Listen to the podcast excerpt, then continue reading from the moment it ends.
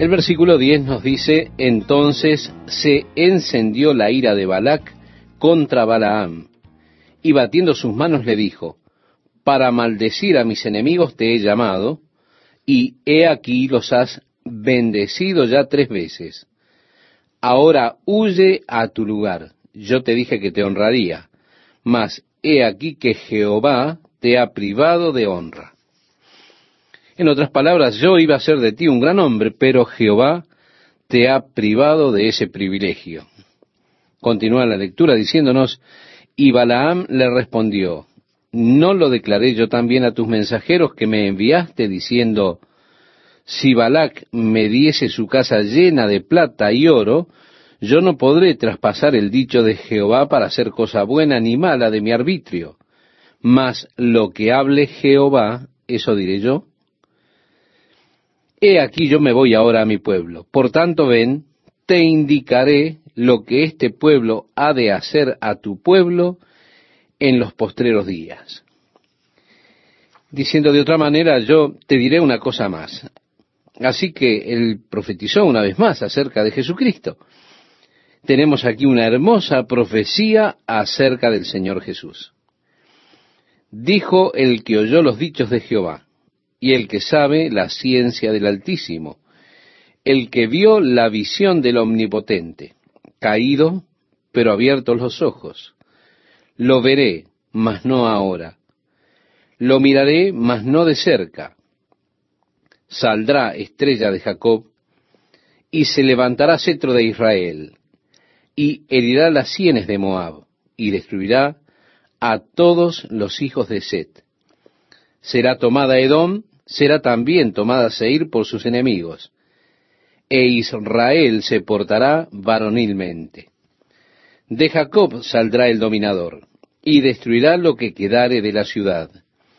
Y viendo a Amalek, tomó su parábola y dijo, Amalek, cabeza de naciones, mas al fin perecerá para siempre. Y viendo al ceneo, tomó su parábola y dijo, fuerte es tu habitación, pon en la peña tu nido, porque el ceneo será echado, cuando Asiria te llevará cautivo. Tomó su parábola otra vez y dijo, ay, ¿quién vivirá cuando hiciere Dios estas cosas? vendrán naves de la costa de Quitín y afligirán a Asiria. Afligirán también a Eber. Mas él también perecerá para siempre. Entonces se levantó Balaam y se fue, y volvió a su lugar. Y también Balac se fue por su camino. Estimado oyente, hemos leído hasta el versículo 25. Yo no creo que Balaam tenga parte en el reino de Dios. No obstante, él era un profeta de Dios. Pero él permitió que la avaricia lo dominara totalmente, dominara su corazón. Y luego en el capítulo 31 de Números se nos dice en el versículo 16, He aquí por consejo de Balaam, ellas fueron causa de que los hijos de Israel prevaricasen contra Jehová en lo tocante a Baal peor. Pero lo que sucedió sucedió como resultado de la advertencia que Balaam le dio al rey Balac. ¿Por qué? Porque él era ambicioso de las recompensas que al rey le había ofrecido. En la segunda carta del apóstol Pedro, en el capítulo 2, versículo 15, también el apóstol menciona a Balaam cuando habla allí de los falsos profetas. Y habrá muchos de ellos. Así decía Pedro, el apóstol, habrá entre vosotros falsos maestros que introducirán encubiertamente herejías destructoras y aún negarán al Señor que los rescató, atrayendo sobre sí mismos destrucción repentina. Y muchos seguirán sus disoluciones, por causa de los cuales el camino de la verdad será blasfemado, y por avaricia harán mercadería de vosotros con palabras fingidas. Sí, cada sistema religioso o cada así llamado profeta de Dios que busca hacer marketing de usted a través de palabras engañosas. Ese es un profeta falso, un falso profeta. Y usted puede distinguirlos muy fácilmente. ellos utilizan esas palabras falsas para lograr que usted los apoye.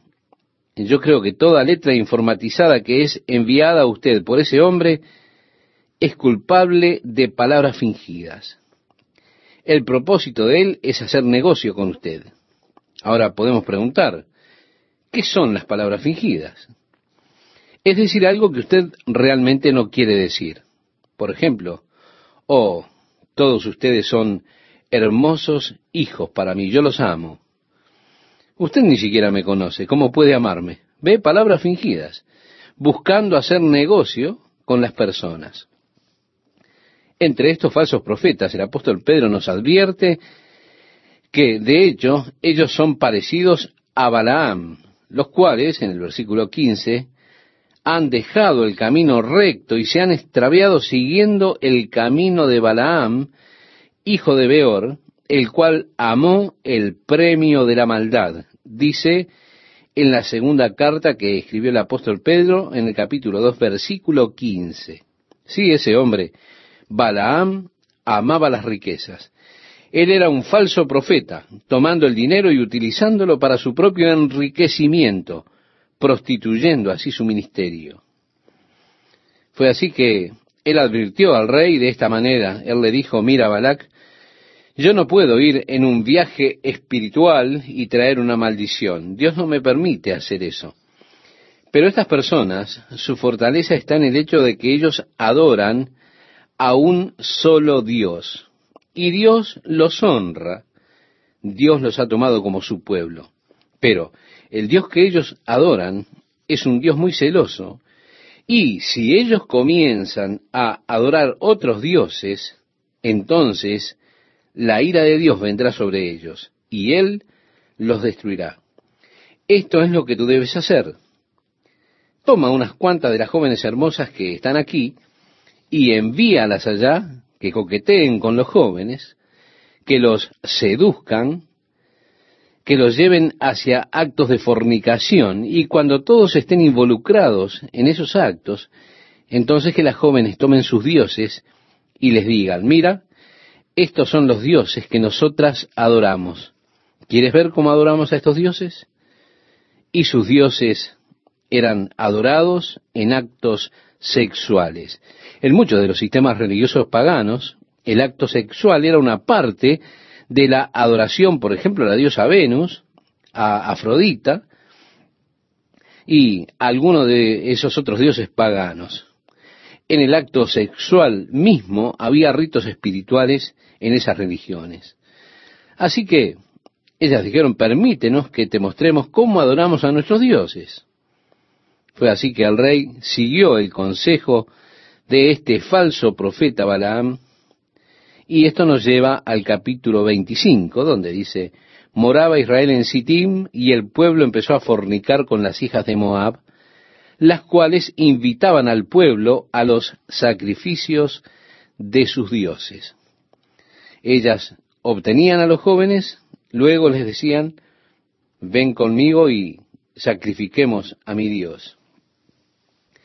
Y en el capítulo 25, versículo 2 nos dice, y el pueblo comió y se inclinó a sus dioses. Así acudió el pueblo a Baal Peor. O al Señor de Peor. Eso es lo que significa Baal Peor. Peor era el nombre de la montaña en aquel lugar. Y continúa el relato diciéndonos, y el furor de Jehová se encendió contra Israel. Y Jehová dijo a Moisés, toma a todos los príncipes del pueblo y ahórcalos ante Jehová delante del sol, y el ardor de la ira de Jehová se apartará de Israel. Podríamos decirlo de otra manera, córtale la cabeza a estos muchachos que están haciendo eso, ahórcalos delante del sol para que mi ira se vaya. En el verso 5 nos dice, entonces Moisés dijo a los jueces de Israel, matad cada uno a aquellos de los vuestros que se han juntado con Baal peor. Todo hombre que se había unido a esos ritos, por supuesto. El verso 6 continúa diciendo, y he aquí un varón de los hijos de Israel vino y trajo una madianita a sus hermanos, a ojos de Moisés y de toda la congregación de los hijos de Israel, mientras lloraban ellos a la puerta del tabernáculo de reunión.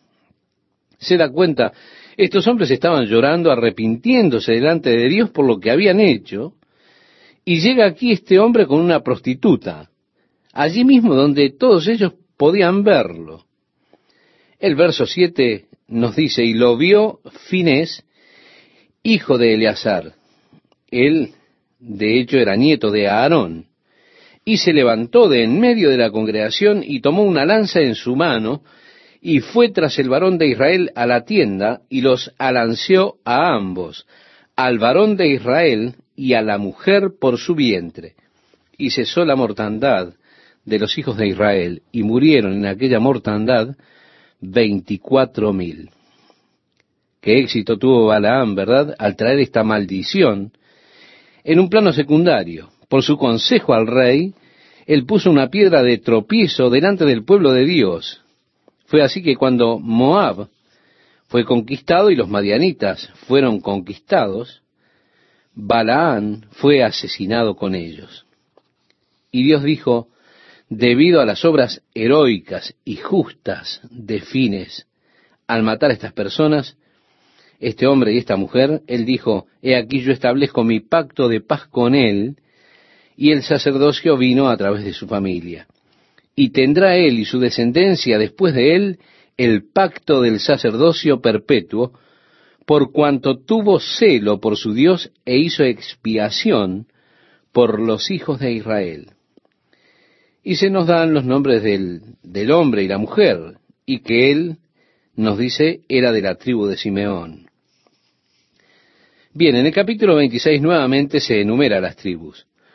Recuerde que esto fue ya al final de los 40 años de deambular por el desierto.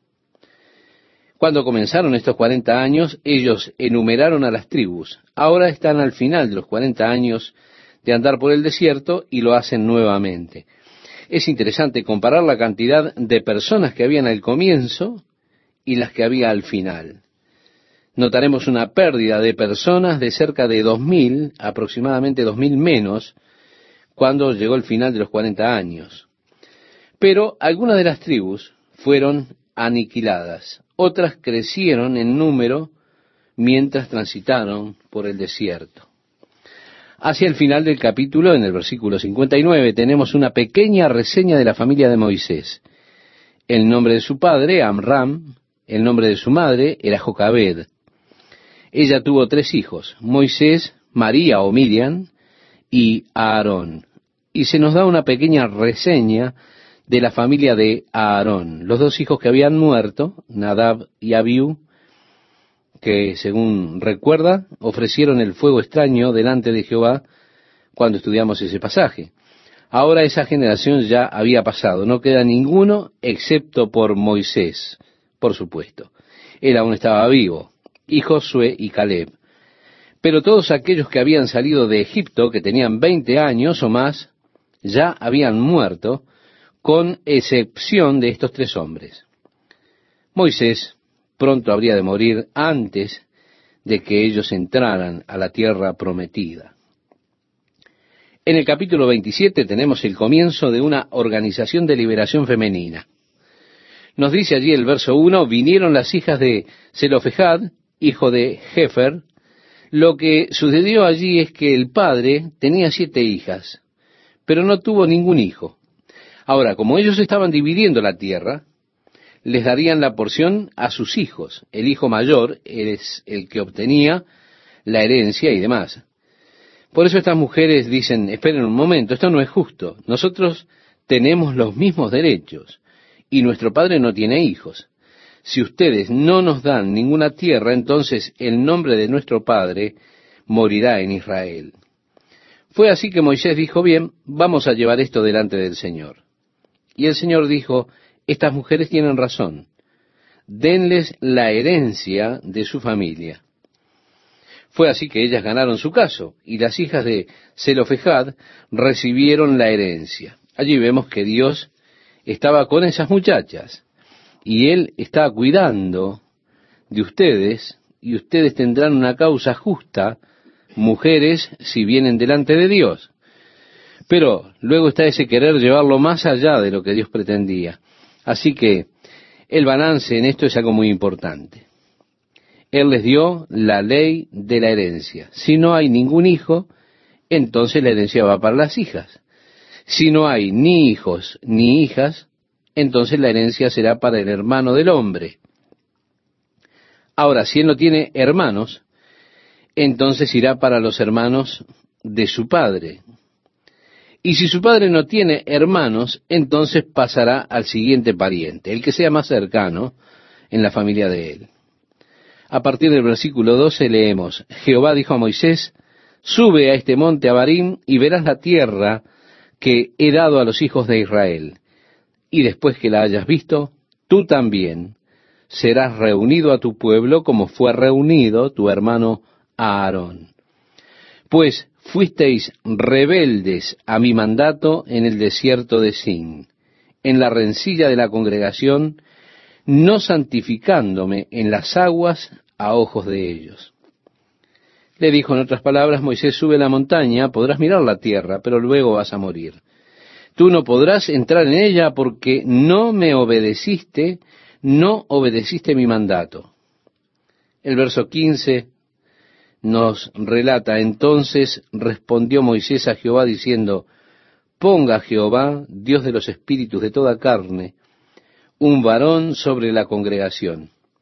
Oh, este versículo es, es un versículo interesante ponga Jehová, Dios de los espíritus, de toda carne, un varón sobre la congregación. Pero mire, de este pequeño versículo, una de las sectas muy conocidas, de ese pequeño versículo han desarrollado toda su doctrina del Espíritu Eterno de los hombres, que dice de que usted ya existía en el cielo, que su espíritu existía en el cielo, y luego Dios hizo un cuerpo para usted y colocó su espíritu en él para ver si usted podía o no convertirse en un Dios, haciéndose así un integrante de ese grupo. Y usted no tiene memoria de su preexistencia en el cielo, dicen ellos, pero usted preexistió en el cielo como espíritu. Allí no hay forma de saber si usted será bueno o malo. Es así que Él lo pone a usted en un cuerpo y permite que usted pruebe eso aquí mismo, en la tierra. Luego, usted será un Dios. Después usted y sus esposas podrán ir a algún planeta y allí usted podrá tener su propio pequeño reino al que cuidará y en el cual usted será el Dios sobre ese planeta y podrá desarrollarlo según su deseo. ¿Se da cuenta? Toda esa doctrina la han sacado de este pequeño versículo. Yo realmente no veo eso en este versículo porque dice, ponga Jehová, Dios de los espíritus de toda carne. Pero yo no veo que diga nada acerca de espíritus preexistentes con Dios, estando en el cielo antes que nada. Él es solo el Dios de los espíritus de toda carne. Y así entonces pedía a Moisés que Dios pusiera un varón sobre la congregación que salga delante de ellos, nos dice a partir del versículo 17, y que entre delante de ellos, que los saque y los introduzca, para que la congregación de Jehová no sea como ovejas sin pastor. Y Jehová dijo a Moisés, toma a Josué, hijo de Nun, varón en el cual hay espíritu, y pondrás tu mano sobre él. Y lo pondrás delante del sacerdote Eleazar y delante de toda la congregación, y le darás el cargo en presencia de ellos. Y pondrás de tu dignidad sobre él para que toda la congregación de los hijos de Israel le obedezca. Él se pondrá delante del sacerdote Eleazar y le consultará por el juicio del Urim y. El Urim era algo pequeño que llevaban puesto los sacerdotes, una pequeña bolsita de alguna clase y allí ellos buscaban el consejo de Dios a través del uso del Urim y Tumim, que significa luz y perfección. Eso es lo que las palabras Urim y Tumim significan. Algunos creen que ellas eran una bolsita y que una tenía una piedra blanca y una piedra negra. Y cuando ellos querían preguntarle al Señor algo, el sacerdote diría, ahora Dios, muéstranos cuál. Él sacaba una de las piedras. Si la piedra que sacaba era blanca, eso significaba que Dios decía que sí. Entonces pasaban a la siguiente pregunta. y se da cuenta, ellos mezclarían las piedras, sacarían nuevamente y obtendrían el sí o el no por respuesta. Dios tenía una relación muy directa con Moisés. Dios dijo, hey, no hay ninguno como él antes o después con el que yo realmente hable cara a cara. Quiero decir, en una charla directa, de una manera muy particular, muy poderosa. Josué, que guiará al pueblo, él vendrá ante Eleazar el sacerdote que consultará al Señor. David muy a menudo recurría al sacerdote con preguntas. Y él venía y le decía al sacerdote, ¿debemos salir a batallar en contra de este pueblo? Luego, ¿qué día debemos comenzar la batalla? Ellos hacían todas estas preguntas a Dios para poder determinar la voluntad de Jehová. Y a veces se determinaba con el sacerdote preguntando por medio del Urim, esas luces y perfección, que son exactamente Urim y Tumim de hecho. Ahora, no se nos dice realmente qué era exactamente Urim y Tumim. Lo que hemos dicho es una deducción eh, personal. Esto es lo que las personas suponen que eran también, pero exactamente no lo sabemos. De seguro que no eran un par de vidrios por los cuales usted puede leer jeroglíficos cuando los coloca sobre ellos como un abracadabra. Claro que no pero en realidad no sabemos qué era. A partir del verso 22 leemos, y Moisés hizo como Jehová le había mandado, pues tomó a Josué y le puso delante del sacerdote Eleazar y de toda la congregación, y puso sobre él sus manos y le dio cargo como Jehová había mandado por mano de Moisés. Esto significaba que Josué ahora tomaría el lugar de Moisés como líder del pueblo. Y así, luego tenemos una clase de repetición de algunos mandatos anteriores que ya hemos visto en el libro de Levítico, solo para reforzar aquellas cosas que Dios les había ordenado anteriormente. Comenzando en el capítulo 28, Moisés les dio a ellos indicaciones acerca de los diferentes sacrificios que debían ofrecer ellos cada día. Luego los sacrificios que se ofrecían en el día sábado es decir, los sacrificios extras en el día sábado. Luego tenemos los sacrificios que se debían ofrecer el primer día de cada mes.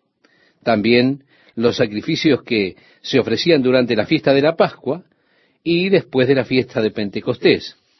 Cuando entramos al capítulo 29, él trata con los sacrificios que deben ser ofrecidos en el mes séptimo de cada año. Usted es consciente que el número siete es un número muy importante en la Biblia. Por lo tanto, el mes séptimo era para ellos un mes realmente especial. Es aproximadamente el mes de octubre nuestro. En nuestro calendario difiere un poco, por supuesto, del calendario judío, pues ellos tienen un calendario más o menos espiritual y un calendario secular. Su calendario espiritual comienza en el mes de abril. Así que esto de octubre se corresponde aproximadamente con el séptimo mes de ellos. Fue así el comienzo del primer día en ese mes con el tocar de las trompetas y con los sacrificios extras, más allá de todos los sacrificios diarios. Estos sacrificios extras nos son dados al comienzo del capítulo 29. Luego él prosigue con los sacrificios que tenían lugar en el décimo día del séptimo mes, que fue el día de la expiación. Yom Kippur es ese día, y los sacrificios especiales en ese día son mencionados allí. Es interesante notar que en Yom Kippur el sumo sacerdote haría él todo el sacrificio. Ahora, durante el resto del tiempo, los otros sacerdotes participaban ofreciendo los sacrificios, pero en Yom Kippur solamente el sumo sacerdote era el que ofrecía todos los sacrificios. Así que él era un hombre muy ocupado ese día en particular, porque allí había unos 34 animales que él debía faenar y sacrificar en Yom Kippur. Eso era la evidencia que mostraba la obra de Jesucristo al hacer expiación por nosotros, Él tuvo que hacerlo, el Señor Jesús tuvo que hacerlo a solas. No había nadie para ayudarle. Era algo que fue necesario que Él hiciese solo por nosotros. Luego, en el séptimo mes, ellos tenían una fiesta especial, la fiesta de Sukkot o Bot, o también llamada la fiesta de los tabernáculos. Allí ellos recordaban su experiencia en el desierto cuando vivieron en carpas. Esta fiesta de tabernáculos duraba ocho días. En cada uno de los días de fiesta, bueno, un día había únicamente 25 animales que debían ser ofrecidos, otro día 28, pero por lo general eran más de 30 animales que eran ofrecidos en esos ocho días de la fiesta de los tabernáculos. Así que son dados cada día cuántos y de qué clase de animales se hablan, los que debían ser ofrecidos a través de este capítulo 29. Tiene muy poco que ver con nosotros, excepto de que nos hace apreciar el hecho de que Jesucristo fue ofrecido una vez y para siempre. Hay paralelos interesantes que podemos hacer para contrastar con el sumo sacerdote cuando entra con un sacrificio del animalito para expiación del pueblo. Por supuesto, primeramente él tenía que hacer un sacrificio por sus propios pecados antes de poder hacer los sacrificios por la nación.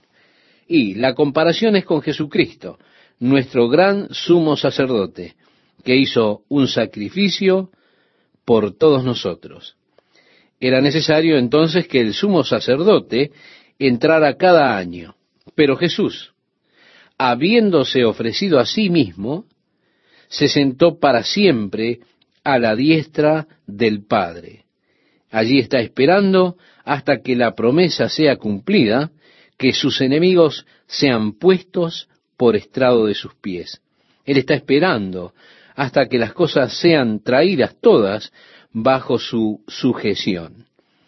Así que el sacrificio de Jesucristo fue de una sola vez y para siempre, y es comparado con el sacrificio anual que tenía el pueblo de Israel por el pecado, la expiación que se hacía por la nación. Hay realmente un tremendo contraste en ello. Ese contraste que está hecho para nosotros y que se ve muy claro en el libro de Hebreos. Así que habiendo ido a través de todo este libro, de Levíticos primero y luego de Números, sería muy provechoso para usted, estimado oyente, que leyera nuevamente el libro de Hebreos, y así usted entenderá con más claridad todo lo que tiene que ver con este trasfondo en Levítico y en Números, con todas estas ofrendas, sacrificios y todo lo que fue hecho allí. Y se dará cuenta más completamente, más perfectamente, ¿Qué fue lo que hizo Jesucristo por nosotros?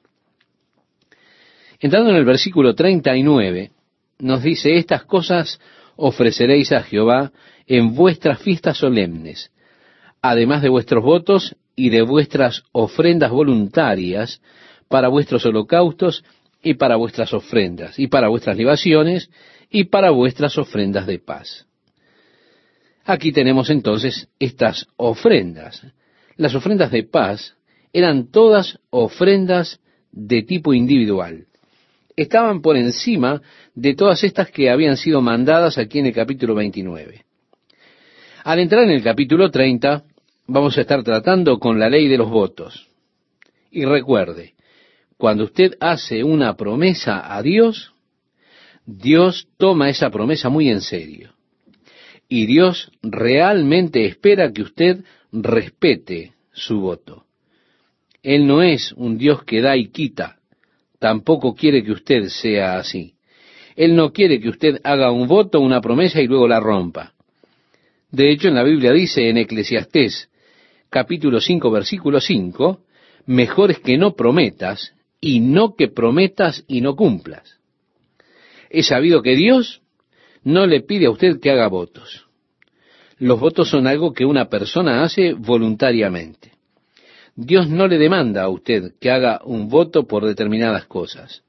Reitero, un voto es siempre algo que, de hecho, es de parte suya y puramente voluntario. Es algo que las personas hacen con frecuencia. Y dicen, por ejemplo, oh, yo prometo que le daré a Dios esto, aquello, lo otro. Prometo que haré esto para Dios. Señor, hago un voto contigo de que voy a hacer esto. Pero mire, Dios no le pide nada a nadie. Es mejor no hacerlo que hacer un voto y no cumplirlo. Si usted hace un voto al Señor, es realmente muy importante que lo cumpla.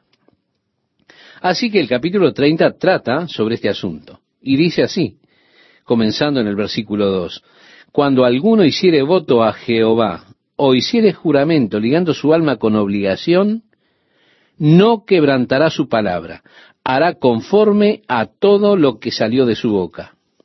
Mas la mujer, cuando hiciere voto a Jehová, y se ligare con obligación en casa de su padre en su juventud, si su padre oyere su voto y la obligación con que ligó su alma, en otras palabras, una muchacha joven está viviendo en la casa de su papá y hace un voto, su padre está allí, escucha este voto, el padre tiene la capacidad de prohibirlo. Pero si él lo escucha y no lo prohíbe, el voto es firme delante de Dios y ella debe guardar, debe respetar ese voto que le hizo al Señor. Tenemos en el Antiguo Testamento casos donde los votos que fueron hechos no fueron muy felices. Ellos fueron, usted puede decir, malos votos.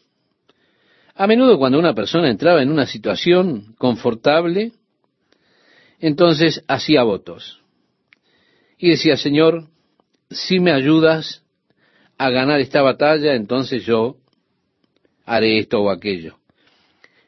Pero mire, Jefté le dijo al Señor, Señor, si me das la victoria sobre el enemigo, entonces te ofreceré en sacrificio lo primero que venga a mi casa. Eso es trágico, como leemos en el libro de jueces, en el capítulo 11, verso 31. Es trágico porque su hija virgen fue la primer cosa en venir a su casa a saludarle a él por la victoria que había tenido cuando Jefte vino al hogar. La verdad que ese fue un voto horrible. Hubiese sido mejor que nunca hubiese hecho ese voto Jefté. Saúl fue culpable también de un voto ridículo. Cuando Jonatán, su hijo, se levantó una mañana sintiéndose muy bien, miró alrededor vio el resto del ejército aún durmiendo, él despertó a su paje de armas y dijo, he estado pensando, quizá el Señor quiere dar a los filisteos en las manos de Israel hoy.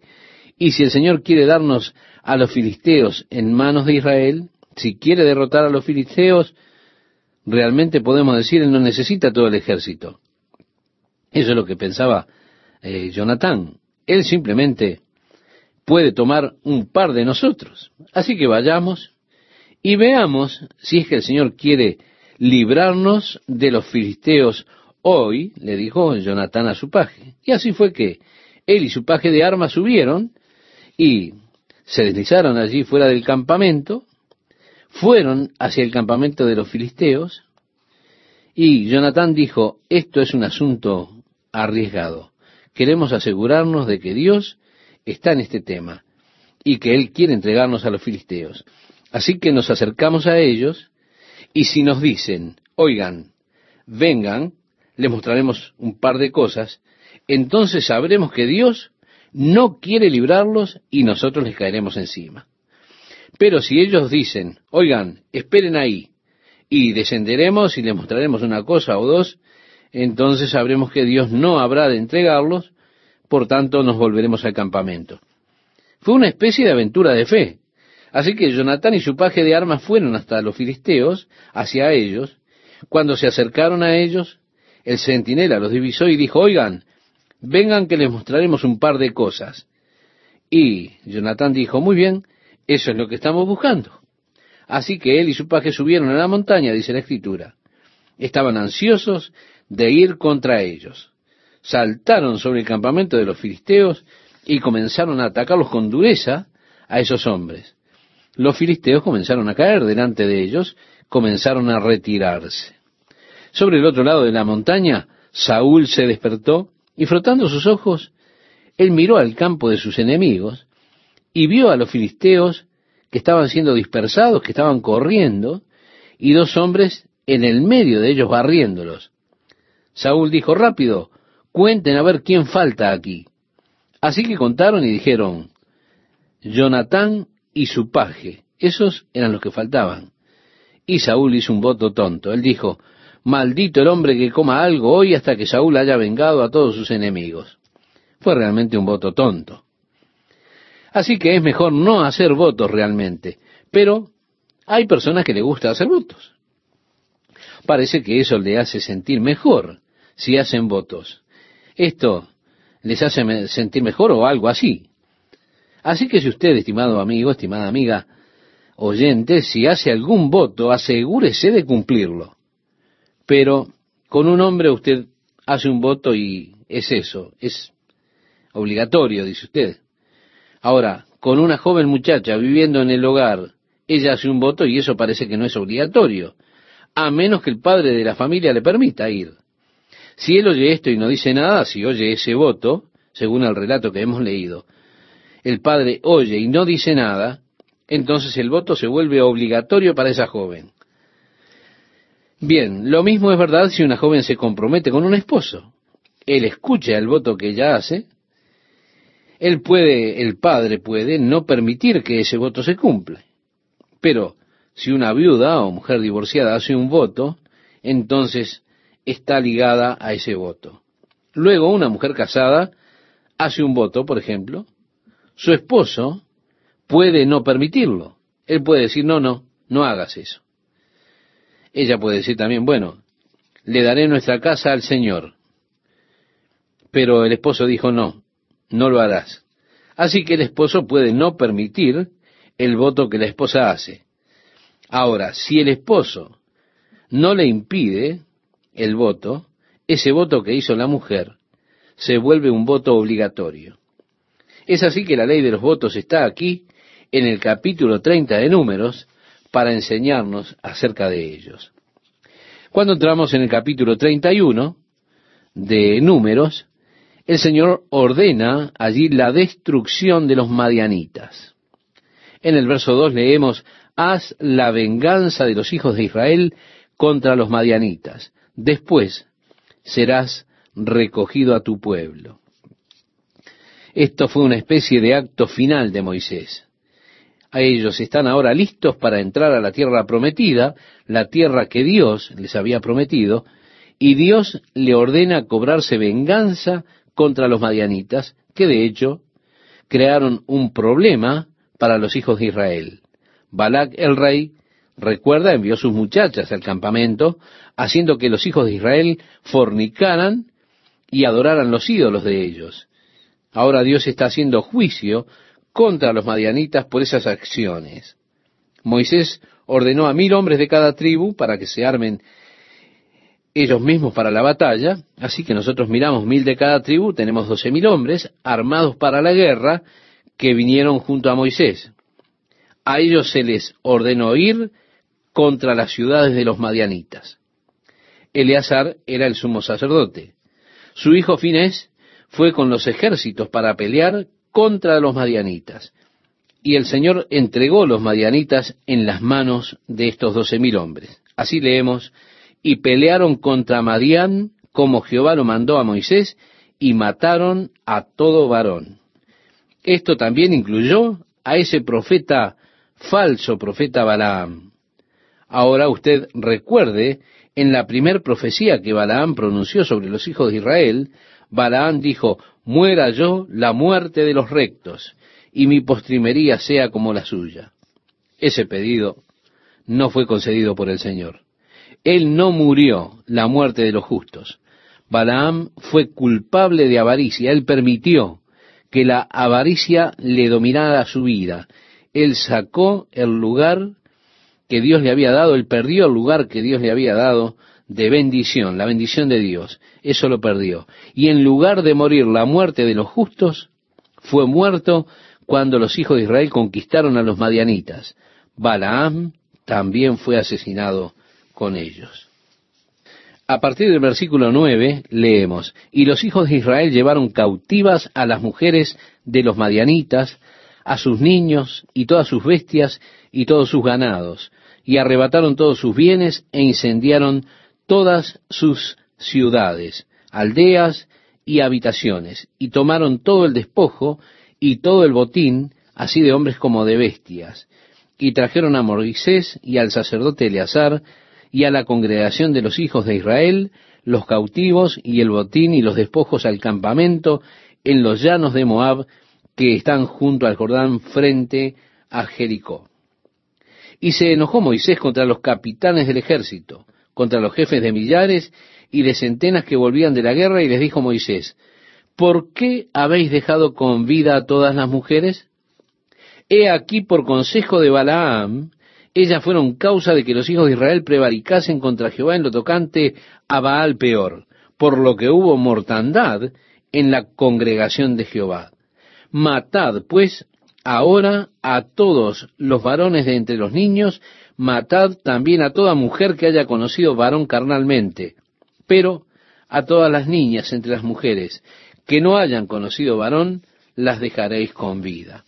En otras palabras, ustedes pueden dejar las niñas pequeñas y las vírgenes vivas, pero el resto de ellos deben ser asesinados, deben ser muertos. Estas son las mujeres que fueron usadas en aquel subterfugio para traer maldición sobre Israel. En este punto debe notarse que hay muchas personas que encuentran dificultades para entender el Antiguo Testamento.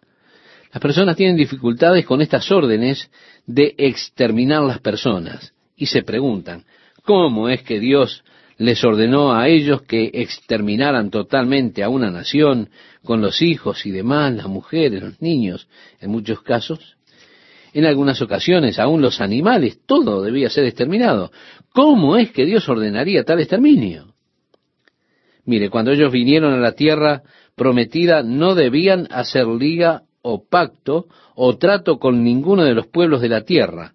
Debían exterminarlos completamente o expulsarlos. Sí, usted se pregunta, ¿por qué mandó Dios tal cosa? Para entender estos mandamientos sería, por supuesto, necesario entender un poco de la cultura de esos pueblos y, muy en especial, las prácticas religiosas que tenían. En toda la historia del mundo, esas personas probablemente vivían en los niveles morales más bajos que algún hombre jamás haya vivido. Cualquier clase de pecado que usted pueda imaginar era practicado por esas personas. Los votos matrimoniales realmente no significaban nada para ellos. Vivían como bestias, aún al punto de practicar la zoofilia. Eso era una práctica común entre ellos. Su manera de vivir era una vida contaminada y tan corrupta que era imposible que ellos pudieran sobrevivir. Ellos creían en los sacrificios humanos y ofrecían a sus hijos como sacrificio a los dioses. Las cosas que eran hechas por esas personas eran tan contaminadas, tan viles, que sería imposible decirle en una reunión las prácticas que eran comunes entre esas personas llamadas cananeas, aquellos que habitaban en la tierra a los cuales Dios ordenó exterminar.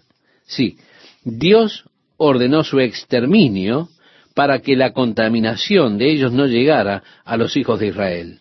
Dios les está trayendo a la tierra usándolos primeramente como una herramienta de juicio contra esas personas, por causa, reitero, de las horribles y abominables prácticas que ellos tenían, por eso es que merecían morir. Usted dirá, bueno, ¿qué hay de los niños pequeños, de los bebés? sin sus padres y todo para criarlos tendrían una vida realmente miserable, horrible, si se les permitía vivir. Fue en la misericordia de Dios que estos niños fueron tratados así. Dios ordenó su exterminio para que no fueran una influencia contaminante para su pueblo, de otro modo su propio pueblo sería arrastrado hacia los mismos actos inmorales en los cuales vivían esas personas. La porción de la Biblia que vamos a leer es una porción bastante extensa. Así, mientras usted busca este pasaje, yo le invito a que permanezca con nosotros en estos estudios que son realmente apasionantes.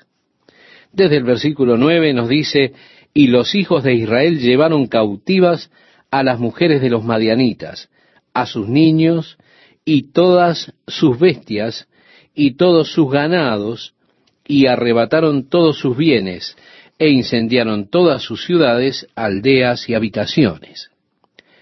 Y tomaron todo el despojo y todo el botín, así de hombres como de bestias.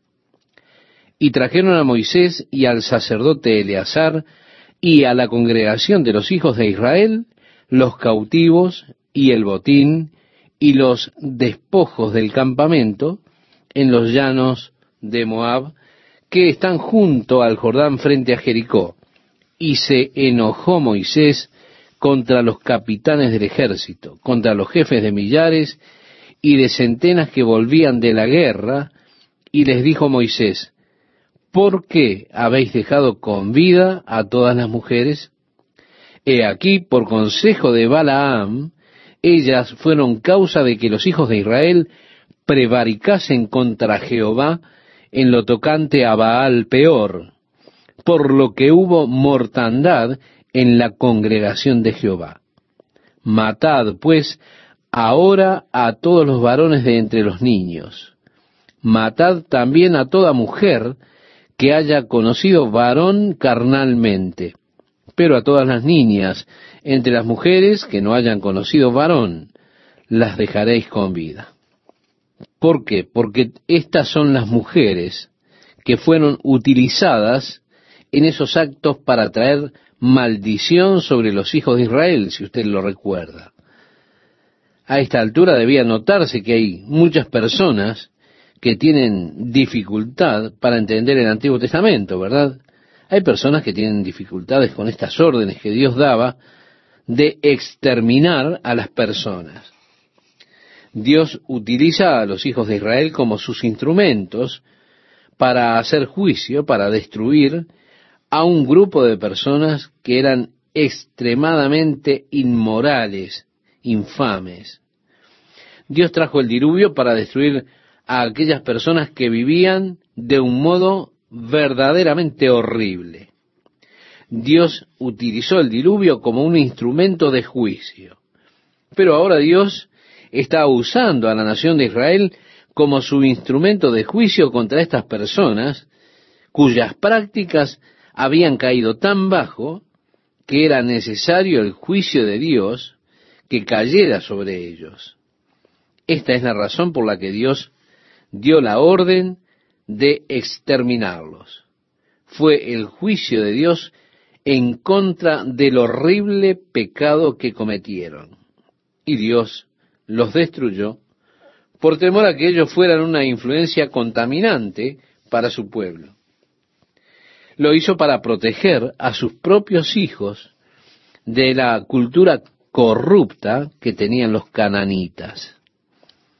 Así que Moisés estaba enojado ahora porque ellos habían preservado a las mujeres con vida cuando él había ordenado que mataran a todos los bebés varones y que sólo dejaran con vida aquellas mujeres vírgenes y a las niñas pequeñas. Ellas serían esclavas de los israelitas.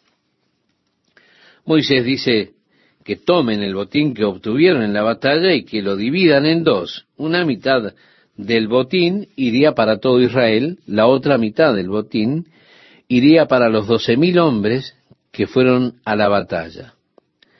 De los doce mil hombres que fueron a la batalla, la mitad del botín que recibieron uno en quinientos iría para Eleazar, el sumo sacerdote, lo que significa que Eleazar se volvió de la noche a la mañana en un hombre bastante rico, porque había alrededor de 337.500 ovejas, y una de cada 500 de esas ovejas eran para Eleazar.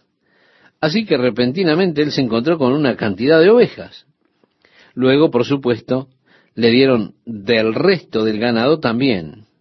Habían setenta y dos mil bestias, sesenta y un mil asnos, treinta y dos mil personas en total, mujeres jóvenes que eran vírgenes. Todo esto fue dividido como botín a los hijos de Israel. De la mitad que fue para todo Israel, uno de cada cinco iría para el resto de los levitas. Esa era su porción, esa parte de lo que habían obtenido en la batalla. Así dividieron el botín de guerra. Al regresar de la guerra ellos hicieron un conteo de los hombres y encontraron que faltaba un hombre.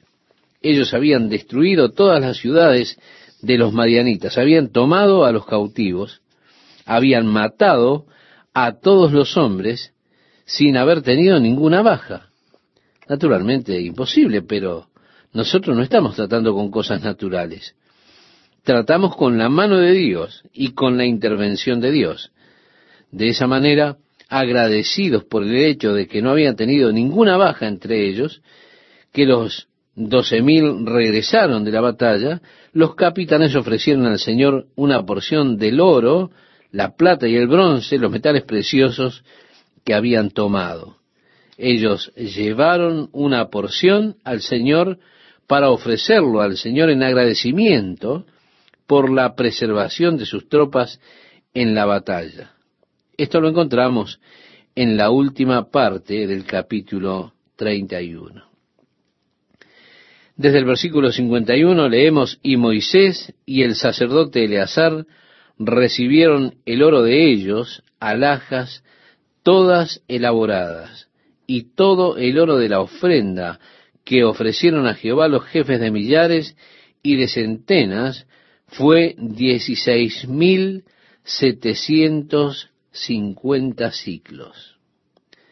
Bien, cuando llegamos al capítulo 32, encontramos que Rubén, o sea, la tribu de Rubén, y Gad y la mitad de la tribu de Manasés, vinieron a Moisés y le dijeron, hey, a nosotros nos gustaría quedarnos en este territorio que hemos conquistado aquí.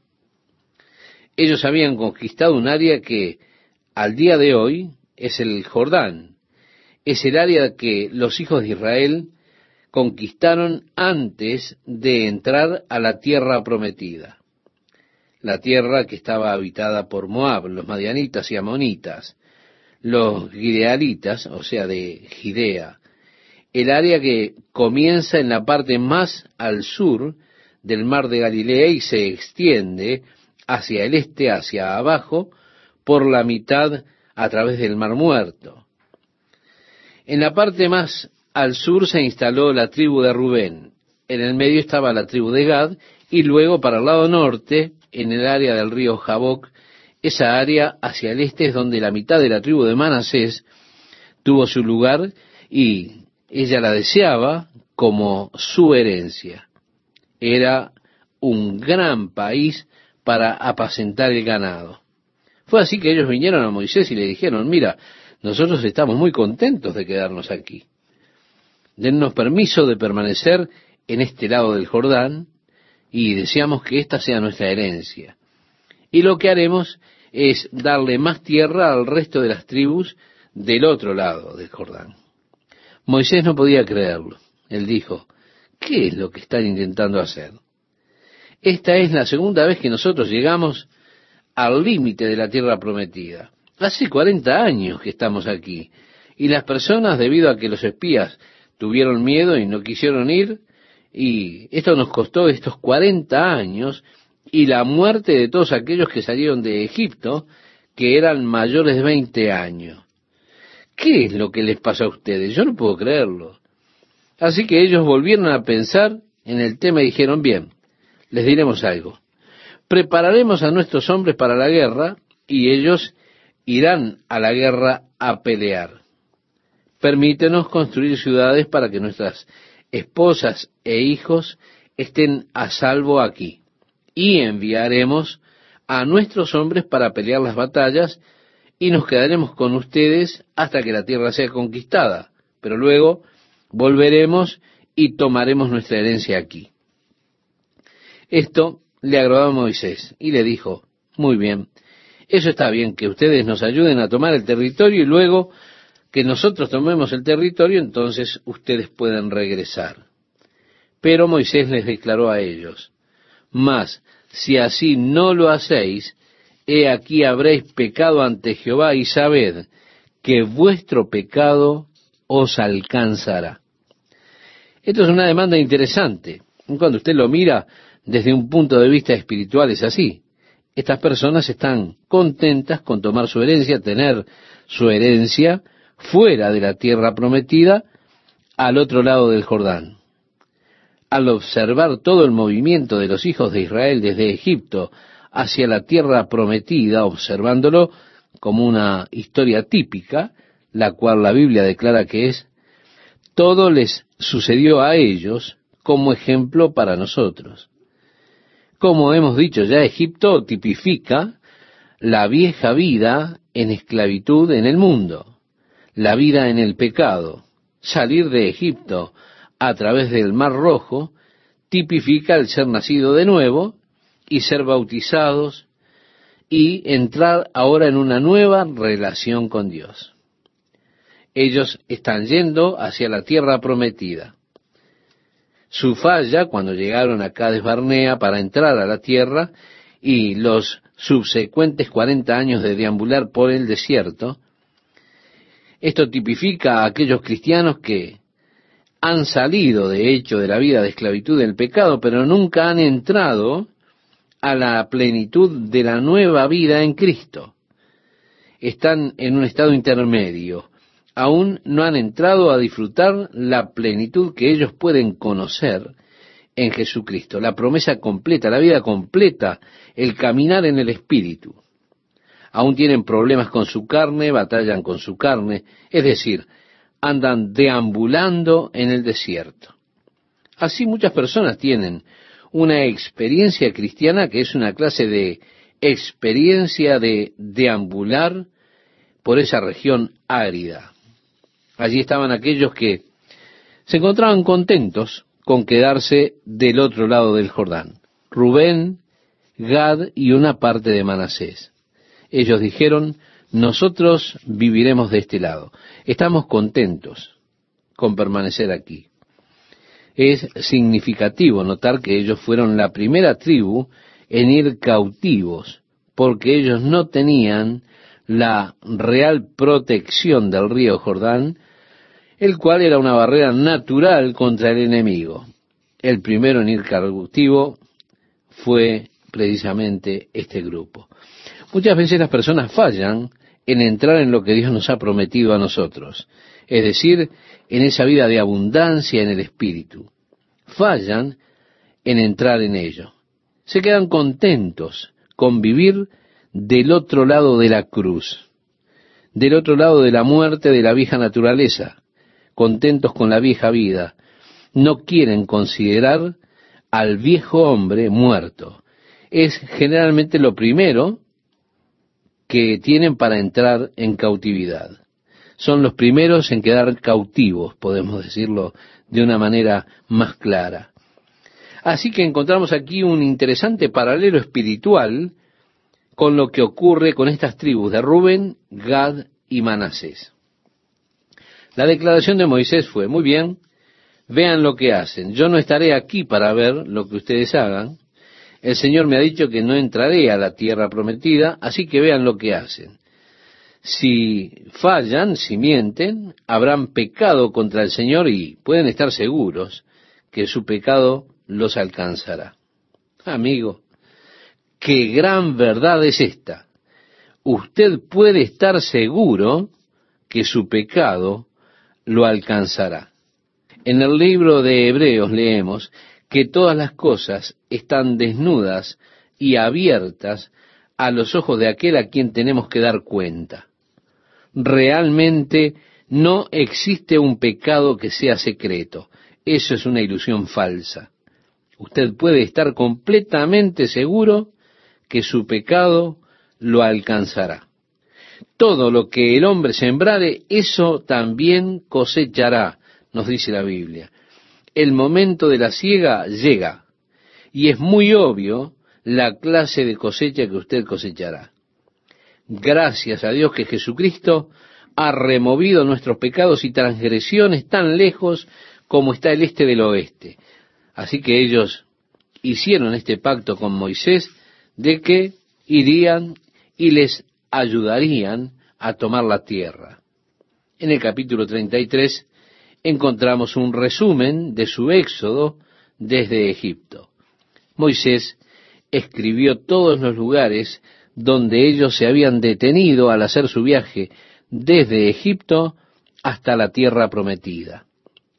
La mayor parte del tiempo encontramos muchos nombres que usted no reconocerá. Algunos de ellos son nuevos. Algunos de ellos quizá es la primera vez que los vemos. Y algunos de ellos los recordamos desde nuestro estudio del libro de Éxodo. En el versículo 51 de este capítulo 33, el Señor le ordena a Moisés, habla a los hijos de Israel y diles, cuando hayáis pasado el Jordán, entrando en la tierra de Canaán, echaréis de delante de vosotros a todos los moradores del país, y destruiréis todos sus ídolos de piedra y todas sus imágenes de fundición, y destruiréis todos sus lugares altos, y echaréis a los moradores de la tierra, y habitaréis en ella, porque yo os la he dado para que sea vuestra propiedad. Sí, Dios quería que todos los objetos fueran destruidos, porque las imágenes, la mayoría de ellos, eran de carácter extremadamente obsceno, lascivos. Las pinturas, las mayorías de ellas, eran sus dioses que adoraban. Los lugares altos eran donde ellos ofrecían los sacrificios ante sus dioses y realizaban sus ritos religiosos y les fue ordenado destruir completamente todo eso para que no permaneciera la influencia corrompida de esa tierra, porque nuevamente todo lo que el hombre sembrare, eso cosechará. Y si usted está plantando en su mente las imágenes de la lascivia sexual, entonces usted estará cosechando para su carne. Dios quería que todas esas cosas fueran exterminadas, aniquiladas. Por eso Él les ordenó destruir completamente las imágenes, las imágenes de fundición, los lugares de adoración, los lugares altos que había en aquella tierra. Y el verso 54 agrega, y heredaréis la tierra por sorteo por vuestras familias. En otras palabras, se trataba de dividir la tierra, luego sortear para ver qué área correspondería a cada tribu. Luego las tribus dividirían la tierra y así la dividirían entre las familias. En otras palabras, a cada familia de la tribu se le concedería una parte de la tierra. Así fue hecha la división de esa tierra, dándole una porción de tierra a cada uno. Cada familia tenía su propio lugar, su propia tierra, y esa tierra permanecería para esa familia perpetuamente. En el versículo 55 el Señor les advierte, y si no echareis a los moradores del país de delante de vosotros, sucederá que los que dejareis de ellos serán por aguijones en vuestros ojos y por espinas en vuestros costados, y os afligirán sobre la tierra en que vosotros habitaréis podemos decir que en otras palabras les estaba diciendo, advirtiendo, esas personas los arrastrarán y finalmente yo tendré que destruirlos y sacarlos de la tierra como lo hice con ellos. El pecado siempre tiene una influencia contaminante. Cuando yo era un niño, mi madre solía decirme de una manzana podrida en el cajón. Dicho que usted sin duda de conocer. ¿Cómo puede echar a perder esa manzana todo el cajón? Qué importante es saber escoger los amigos que vamos a tener. Porque si usted tiene uno que es malo, su influencia puede ser mala para todo el grupo. Por eso Dios les ordenó a ellos eliminar completamente a las personas para que no fueran acosados contaminados por ellas. Israel falló en obedecer al Señor en esto. A veces nosotros pensamos que sabemos más que Dios, pensamos que podemos manejar las situaciones. Pensamos que Dios no comprende el caso completamente o que Él no nos comprende totalmente. Con todo que esa regla se aplica, no cabe duda. ¿Se da cuenta? Pensamos con todo que esa regla se aplica a otro, pero seguramente no se aplica a mí. Y aprendemos de nuestra propia humillación lo absurdo de la desobediencia. Descubrimos luego que Dios nos conoce mejor de lo que nosotros nos conocemos. Nos damos cuenta qué tonto fue que no obedeciéramos a Dios Yendo al capítulo 34 encontramos una descripción de las fronteras de la tierra. En el sur, la frontera de la tierra descendía hacia el Sinaí, hasta Cades Barnea. El sur de Cades Barnea descendiendo hacia el desierto. El Mediterráneo sería la frontera sobre el lado oeste. Hacia el lado norte tenemos las montañas del Líbano, la cadena de montañas del Líbano que están alrededor, serían la frontera sobre el monte Hermón. Usted encontrará, si quiere leer atentamente aquí, que se menciona a Allín. Allín significa fuentes. Sin duda, es una referencia a la cabecera del río Jordán en la base del monte Hermón. Así que toda esa parte superior que ellos llaman Valle de Ula sería de Israel. Tenía frontera en el lado oeste sobre las montañas del Líbano. La mayoría de la frontera que ellos tienen hoy, en el día de hoy, con el Líbano, es la frontera que se describe aquí en esta parte de la Biblia. El área más alta sobre el valle de Ula, cerca de donde comienza el río Jordán, saliendo del monte Hermón, por supuesto, es donde se construyó la ciudad de la tribu de Dan. Dan ocupó la parte más al norte del valle de Ula. Luego, si vamos hacia los alrededores del mar de Galilea, allí encontraremos la tribu de Neftalí usted puede conseguir un buen mapa bíblico y allí mirar cómo las tribus se distribuyeron en la tierra. Pero los límites de la tierra se nos dan aquí con detalle en el capítulo 34. Esta es la tierra que Dios le había prometido a Abraham. Y esta es la tierra que ahora pertenece a este pueblo. Era de ellos. Dios se la había dado. Solo había una cosa, ellos debían ir y tomarla, debían ir y poseerla. Así como también Dios le ha dado a usted, estimado oyente, preciosas promesas, ricas promesas.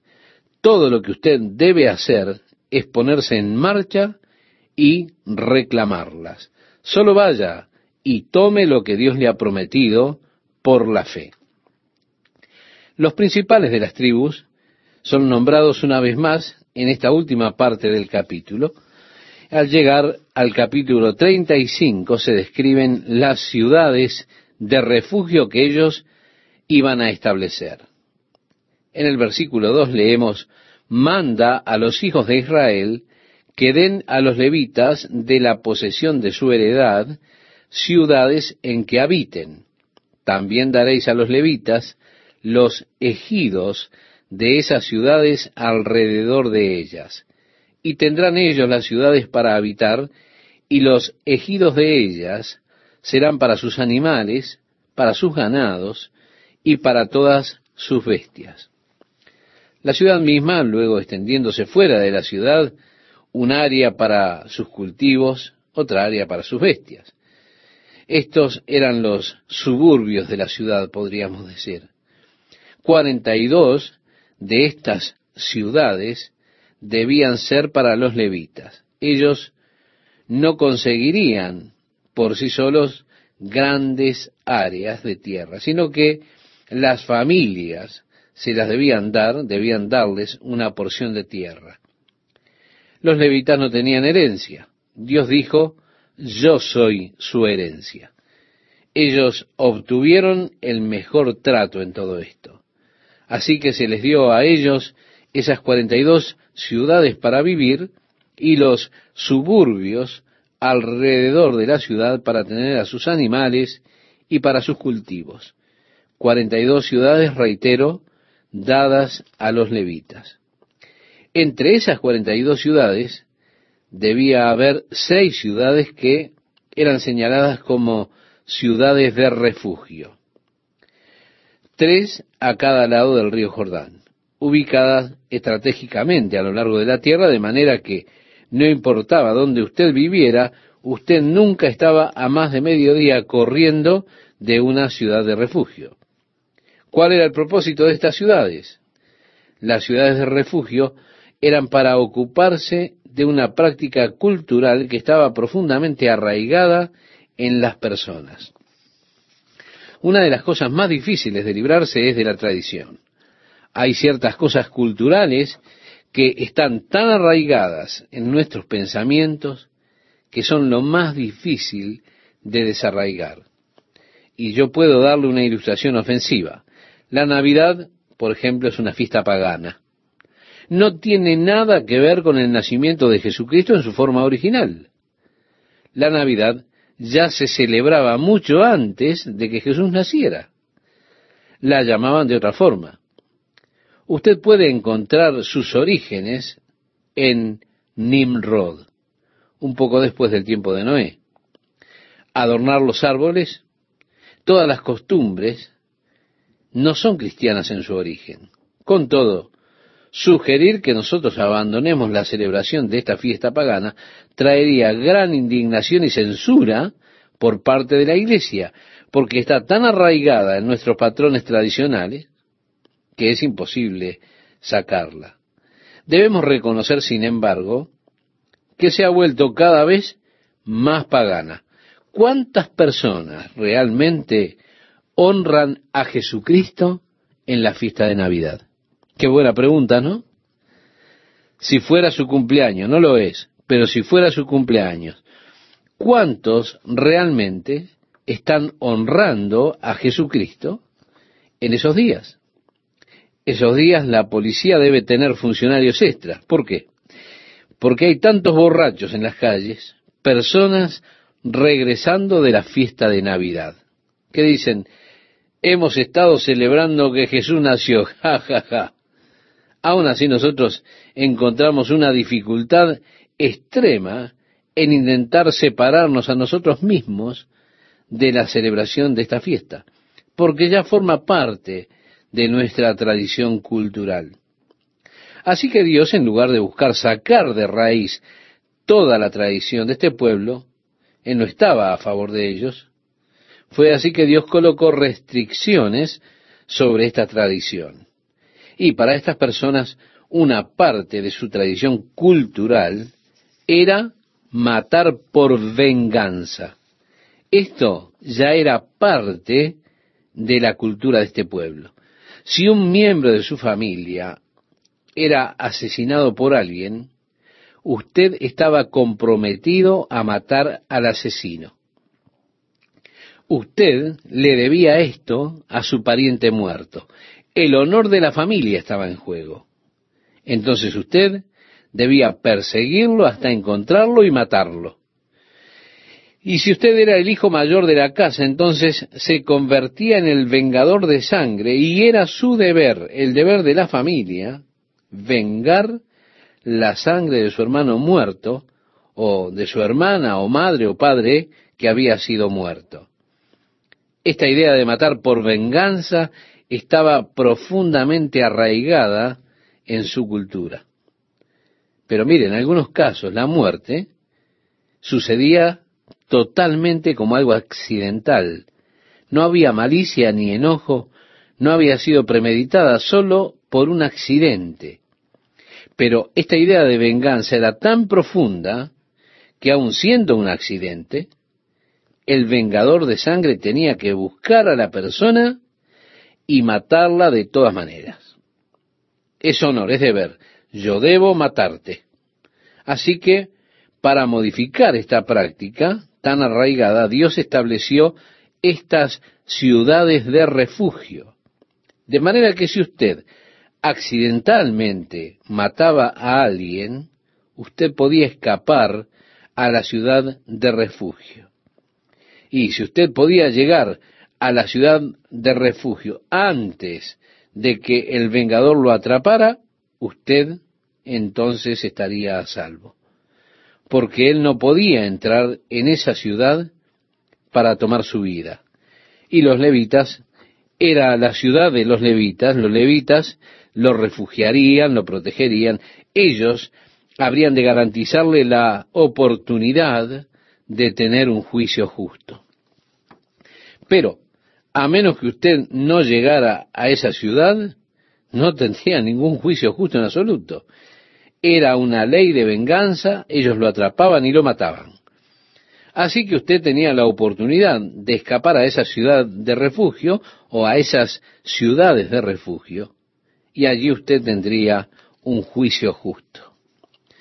Pero si podía probarse que no había sido un accidente, que usted había matado por odio, por rencor, podía probarse que había sido un acto que fue por malicia de parte suya, entonces usted era sacado de la ciudad de refugio y el vengador lo mataba.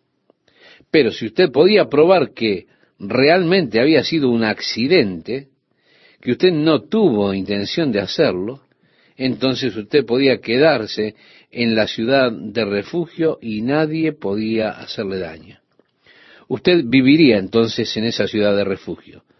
Y todo el tiempo que usted permanecía en esa ciudad, usted estaría protegido. Ahora, si usted dejaba esa ciudad y el vengador lo atrapaba, lo mataba.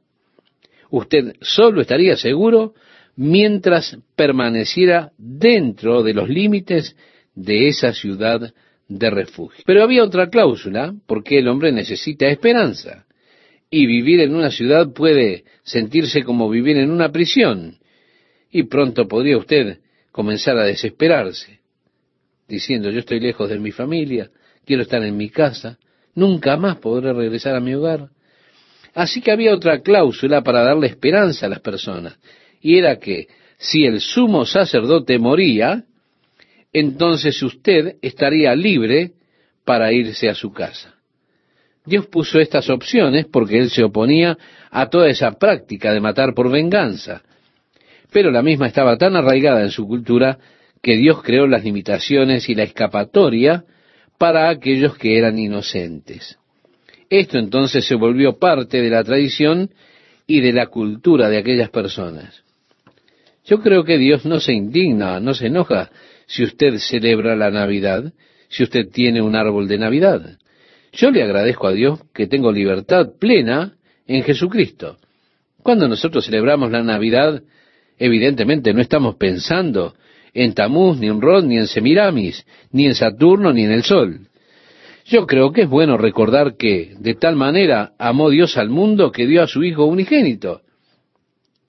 En vista que nosotros no sabemos cuándo nació Jesús, realmente no tiene importancia cuál día usted establezca para celebrar su nacimiento. La fecha en sí misma no es lo importante. Pero yo le agradezco a Dios de tener esta libertad de celebrar con mi familia un día de, de dar expresiones de amor. También agradezco tener la libertad de no entrar en ciertos aspectos paganos de las fiestas, de no entrar si yo no quiero. Es grandioso tener libertad en Cristo. ¿Soy libre de tener un árbol o soy libre de no tener un árbol? Y no me condena si tengo uno ni me hace más justo si no lo tengo. Esas son cosas tradicionales. Ellas se arraigan profundamente en nuestra cultura familiar y Dios comprende cuán profundamente arraigadas están. Así que Él pone las reglas por las cuales a veces Él modifica algunos de los aspectos más pobres de esas prácticas. Así que donde tradicionalmente la Navidad es un tiempo de emborracharse, el Señor modifica eso y dice, no os embriaguéis con vino, en lo cual hay disolución. Antes, sed llenos del Espíritu. Es decir, nos enseña aquí en este pasaje de Efesios capítulo 5 versículo 18 a ser moderados en todas las cosas. Aquí Dios trata con una práctica cultural, modificándola, poniéndole límites para el inocente. De todas formas, el asesino no sería dejado en libertad. Ellos no debían dar muerte a un hombre con un solo testigo. Debía haber al menos dos testigos. Luego, si fuera establecido, ellos no tomarían rescate por la culpa. En otras palabras, él no estaba calificado para comprar su salida. De esa manera el culpable debía morir y la tierra debía ser libre de la profanación. Hoy en día tenemos muchos sociólogos que dicen que la pena de muerte no es disuasiva contra el crimen. Es algo horrible dar muerte a los hombres y dicen toda esa clase de cosas. Entonces, nos preguntamos, ¿qué ha sucedido? ¿Decimos que la ley de Dios realmente no es válida, no es buena? Con nuestra ciencia social sabemos más que la ley de Dios y somos capaces de establecer leyes que son superiores a la ley de Dios. ¿Cómo describiría usted nuestra tierra en el día de hoy? Bastante impura, ¿no es así? Eso es lo que Dios dijo. Él estableció una fuerza para que la tierra no fuera corrupta. Y nosotros hemos descubierto que en lugar de saber más que Dios, Él sabe lo que es mejor. Pero hemos profundizado tanto en ello que ahora parece que no hay salida. Las hijas de Zelofejad. Él tenía siete hijas. No tenía ningún hijo. Ellas dijeron, hey, no es justo que nosotros no tengamos herencia en la tierra solo porque no hay hombres en nuestra familia. Nuestra familia debería tener herencia como todos los demás. Pues bien, Moisés las llevó ante el Señor y Dios dijo, la descendencia de ellas no debería ser cortada solo por ser mujeres así que denles también herencia en la tierra. Cuando lleguen a la tierra, estas mujeres tendrán herencia en la tierra. Ellas eran de la tribu de Judá, y algunos de los hombres de la tribu de Judá fueron a Moisés y dijeron, mira, esto podría causar problemas. ¿Qué sucedería si estas mujeres se casan con hombres de otras tribus? Entonces, luego del año de jubileo, cuando todo regresa a su dueño original, eso significa que la parte que fue asignada a Judá también debía repartirse para esas tribus con las cuales estas mujeres se casaran. Fue así que Moisés dijo, muy bien, esta es la regla. Las mujeres, las hijas de Zelofejad, deben casarse con hombres de la tribu de Judá. De otra forma, ellas no tendrán su herencia. Así que todas las mujeres se casaron con hombres de la tribu de Judá, en lugar de hacerlo con hombres de otras tribus. Y esa se volvió la ley sobre la tierra cuando la herencia pasa a una mujer, de manera que ella tenga la herencia de esta forma. Ella debía casarse dentro de la tribu a la que pertenecía, y así no habría división de las tierras entre las tribus. Pero cada uno de ellos, cada tribu tenían sus límites bien definidos. De esa manera no había complicaciones para los matrimonios y demás. Así que donde fuera que una mujer heredaba la tierra, era necesario para esa mujer casarse con alguien de su tribu, de manera de mantener su herencia. De otra forma, debía entregarse a las otras tribus para que los límites entre la tierra no se volvieran confusos. Ahora, estimado oyente, vamos a leer en el capítulo 36 el versículo 13. Estos son los mandamientos y los estatutos que mandó Jehová por medio de Moisés a los hijos de Israel en los campos de Moab junto al Jordán frente a Jericó. Sí, este es el final del camino para Moisés. Él los guió tan lejos como pudo. Estos son los mandamientos y ahora Moisés deja el liderazgo y Josué tomará el puesto para guiar al pueblo hacia la tierra prometida.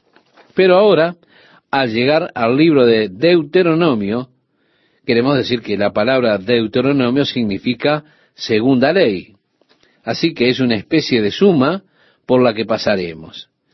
En Deuteronomio pasaremos rápidamente las cosas, muchas de ellas de las que ya hemos hablado al pasar por la segunda ley del libro de Deuteronomio. Luego regresaremos al mismo punto al final de ese libro. Estaremos en el mismo punto de la historia en el que estamos ahora mismo. Vea usted, en nuestras mentes tradicionalmente pensamos en orden cronológico, porque el libro de Deuteronomio sigue a números. Y entonces pensamos, tiene lugar luego de números. Pero, estimado oyente, la Biblia no siempre sigue la cultura ni la tradición de la mente occidental. Muchas veces la Biblia se saltea una escena, luego regresa, lo llena de detalles. Esto es por lo que muchas veces las personas tienen dificultad con el libro de Apocalipsis, porque no siempre este libro sigue un orden cronológico como el que nosotros solemos tener en nuestra forma de pensar, en nuestro pensamiento occidental.